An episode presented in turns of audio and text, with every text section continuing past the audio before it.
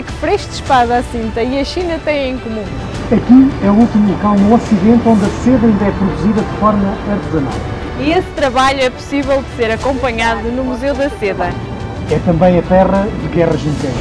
Mas a localização de Freixo de Espada à Cinta, junto à fronteira espanhola, ditou que fosse desde sempre alvo de investidas de outros povos.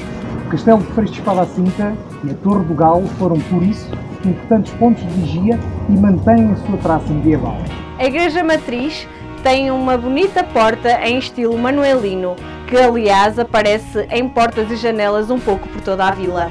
E essa característica torna Freixo de Espada à Cinta na vila mais manuelina de Portugal. Em Freixo de Espada à Cinta é tudo pequeno, a parecer é quase uma maqueta para quem vai com os olhos habituados às cidades grandes, mas arrumado e mimoso. Em redor, tudo montanhas verdes. Percorrer a terra é um passeio por ruas estreitas e casas modestas, com flores à porta e as janelas manuelinas que a fazem reclamar-se a vila mais manuelina de Portugal. É no centro da vila que encontramos o famoso Freixo com uma espada à sua cinta. Conta a lenda que um cristão sozinho, perseguido pelos mouros, estava tão assustado e sem proteção que viu a sua solução em se esconder atrás do grande freixo que encontrara. Colocou a sua espada pendurada na árvore e camuflou-se entre os seus ramos. Quando os mouros se aperceberam que a imponente árvore tinha uma espada à sua cinta, fugiram, assustados poupando a vida do cristão. Outra das lendas que corre fala de um nobre chamado Espadacinta, que depois de uma dolorosa batalha com os mouros, pendurou a sua espada no freixo e encostou-se a descansar. Mais tarde, a população começou a afirmar o freixo do Espada-Cinta. São várias as lendas que tentam justificar o nome desta vila, mas o mais importante é que é em Freixo podemos encontrar alguns dos locais mais bonitos de Portugal. De arquitetura jurisdicional manuelina, o pelourinho de Freixo de Espada à Cinta assenta no meio de três degraus simétricos e tem na parte inferior da coluna uma cinta móvel de ferro, podendo assim colocar-se à altura de qualquer pessoa. No capitel tem os brasões manuelinos e da vila, cabeças, caras e bustos um pouco gastos pela ação do tempo. Do meio, saem cruzados quatro braços de ferro curvos nas pontas e terminados em cabeças de serpente de cujos olhos pendem argolas. O remate piramidal é sem esfera. É considerado o pelourinho mais belo do distrito de Bragança.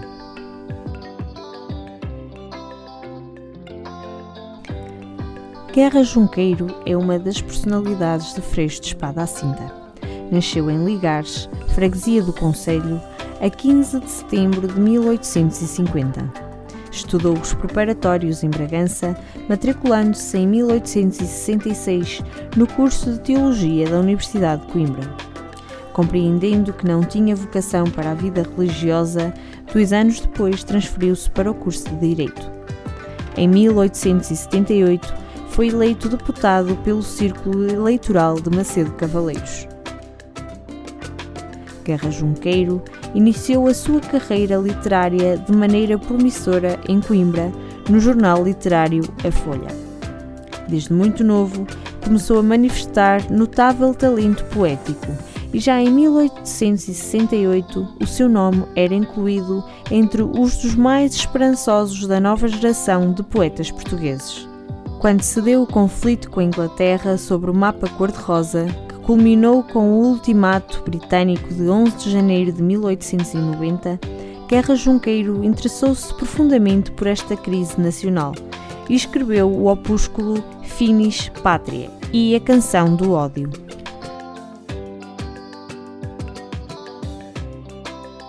Situado na Rua de São Francisco, o Museu Regional Guerra Junqueiro ocupa o resto do chão daquela que foi a casa de José António Junqueiro, pai do poeta e popularmente conhecido como Junqueiro Velho. De cariz etnográfico, As salas refletem uma vivência social e económica própria de uma casa abastada da segunda metade do século XIX e alguns anos do século XX, onde pontifica uma reprodução fiel do soto, antigo comércio tradicional e local.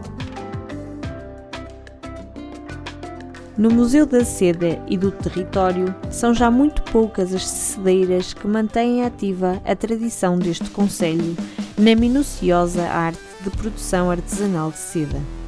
Foi no século XV que os judeus introduziram esta arte nesta zona do país, alterando a estrutura económica da região. No século XVIII, Trás-os-Montes estava transformado num grande centro comercial de seda. O ciclo de produção começa com a criação do bicho da seda na primavera. É dos casulos formados pelo bicho da seda que se extrai o filamento que vai dar origem à seda, mergulhando o casulo numa caldeira de cobre com água a 90 graus para desenrolar o seu finíssimo fio, cujo comprimento tem cerca de mil metros. A partir daí, sucedem-se várias fases de produção, que passam por instrumentos diversos como o sarilho, o rodeleiro, o fuso, a caldeira e finalmente o tiar, tudo feito à mão.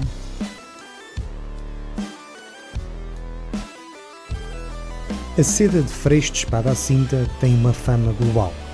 Até da China, o histórico maior produtor de seda a nível mundial e que durante séculos guardou os segredos da sericultura, dando origem a uma das mais importantes rotas comerciais da história, a Rota da Seda, chegam vénias e manifestações de interesse. Afinal de contas, este é o último reduto da seda artesanal na Europa.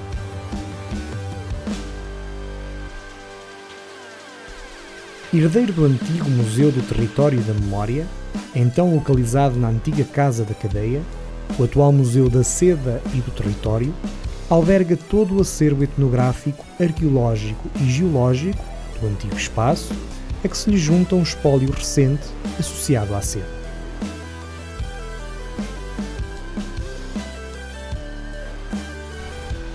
Estamos em pleno Parque Natural do Douro Internacional. A Praia Fluvial da Congida fica situada na margem do Douro e usufrui das águas calmas proporcionadas pela albufeira da barragem de Saucélio.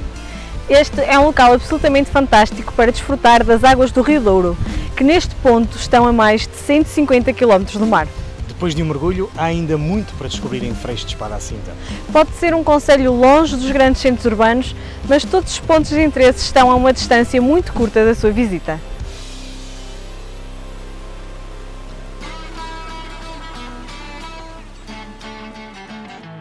Situada nos arredores de Freixo de Espada à Cinta, a praia fluvial da Congida torna-se num dos locais mais emblemáticos do Conselho. Rodeada pelo Douro Internacional e escoltada por uma paisagem agrícola, onde se exprimem com particular evidência os laranjais, a Congida é um espaço privilegiado que convida o visitante ao ócio e ao lazer. Esta praia, na verdade, não tem areia, mas um vasto relevado onde podem estender a vossa toalha, banharem-se no Rio Douro e olhar para o nosso país vizinho. Aqui também têm a oportunidade de entrar num barco e durante duas horas navegar sobre o Rio Douro.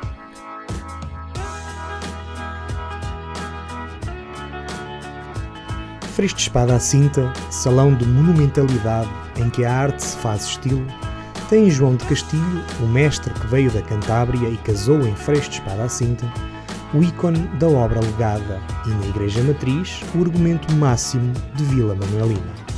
Todavia, essa herança não se confina à arquitetura religiosa, a que se junta à Igreja da Misericórdia, ambas na Praça Jorge Alves, paradigma da mundialidade freixinista.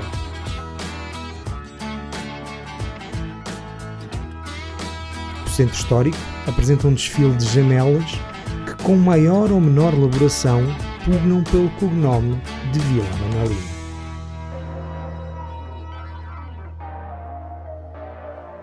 A torre, em granito, facetada e heptagonal, é hoje em dia um único e impressionante testemunho do extinto castelo medieval. Segundo Frei Viterbo, esta torre foi mandada fazer por D. Fernando I cerca de 1376.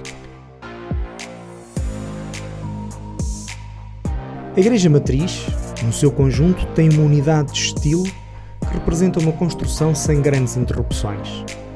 É uma obra régia, como indicam as armas e os emblemas de Dom Manuel, escudo e esferas armilares na abóbada da Capela Mor. Por outro lado, planta e alçado sugerem de tal maneira os Jerónimos que dir-se-ia estarmos perante este monumento simplificado. O traçado, relativamente simples das abóbadas e sobretudo dos portais, tanto da fachada como laterais, em especial o do lado sul, com as colunas torças e a decoração túrgida, levam ainda a pensar nesse arquiteto do rei venturoso. A Igreja da Misericórdia é muito distinta das suas congêneres, possuindo uma nave muito estreita e alta e capela-mor mais larga, talvez de execução mais antiga, rematada por friso, cornija, com várias gárgulas zoomórficas encimadas por pináculos em forma de fuso. Já a igreja do convento de São Filipe Neri é composta de uma só nave e transepto, volumes articulados horizontalmente com cobertura diferenciada em telhado de duas águas na nave e com abertura de iluminação zenital terminada em lanterna na capela mor. Fachada principal orientada a sul, de dois panos separados por pilastras. O pano da fachada, que corresponde à nave da igreja, é rematado ao nível do entabelamento por um frontão de lanços encimado por uma cruz latina.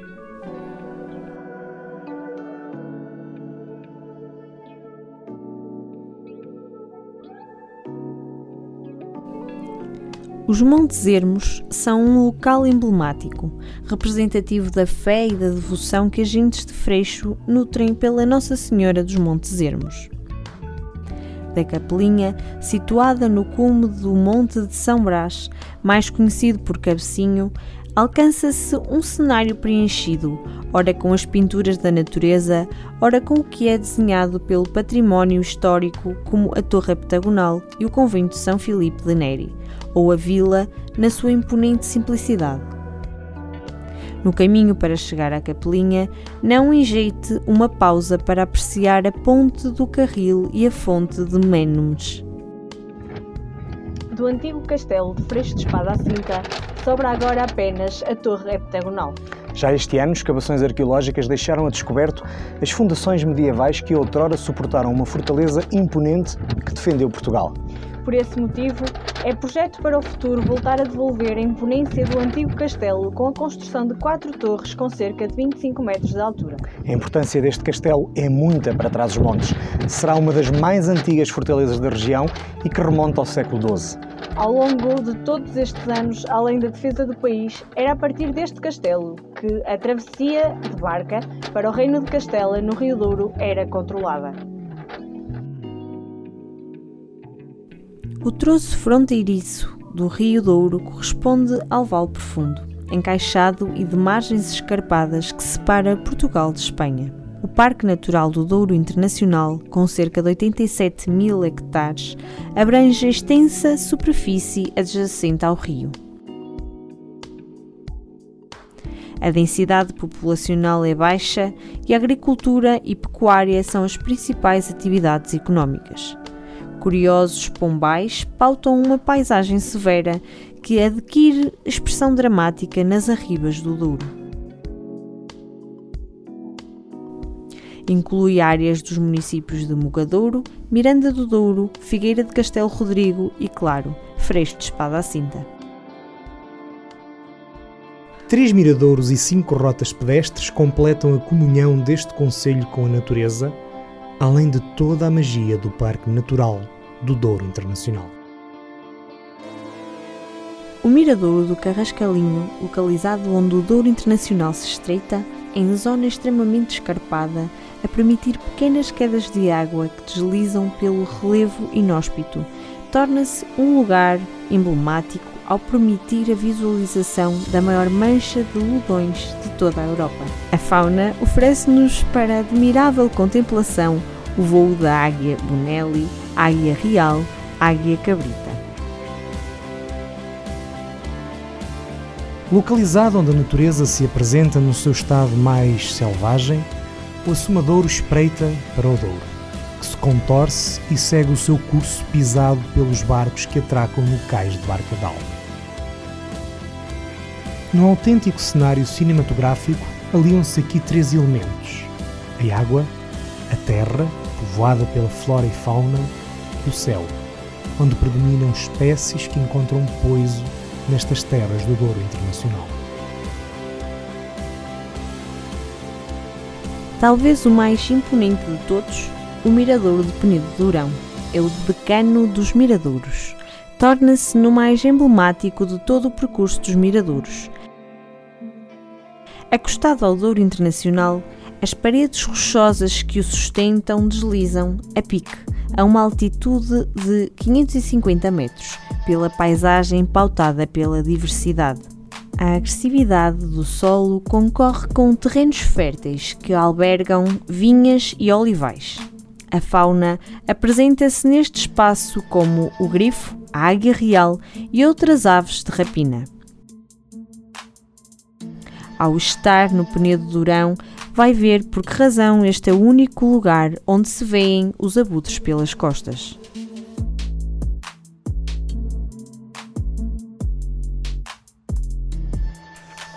O nome de Freixo de Espada à Cinta seduz logo pela sua graça, mas há muitos mais encantos na terra natal do poeta Guerra Junqueiro. Há lendas e monumentos surpreendentes, pedaços de história e património para saborear pelas ruas, vistas arrebatadoras, boa comida, bons vinhos e também boa gente.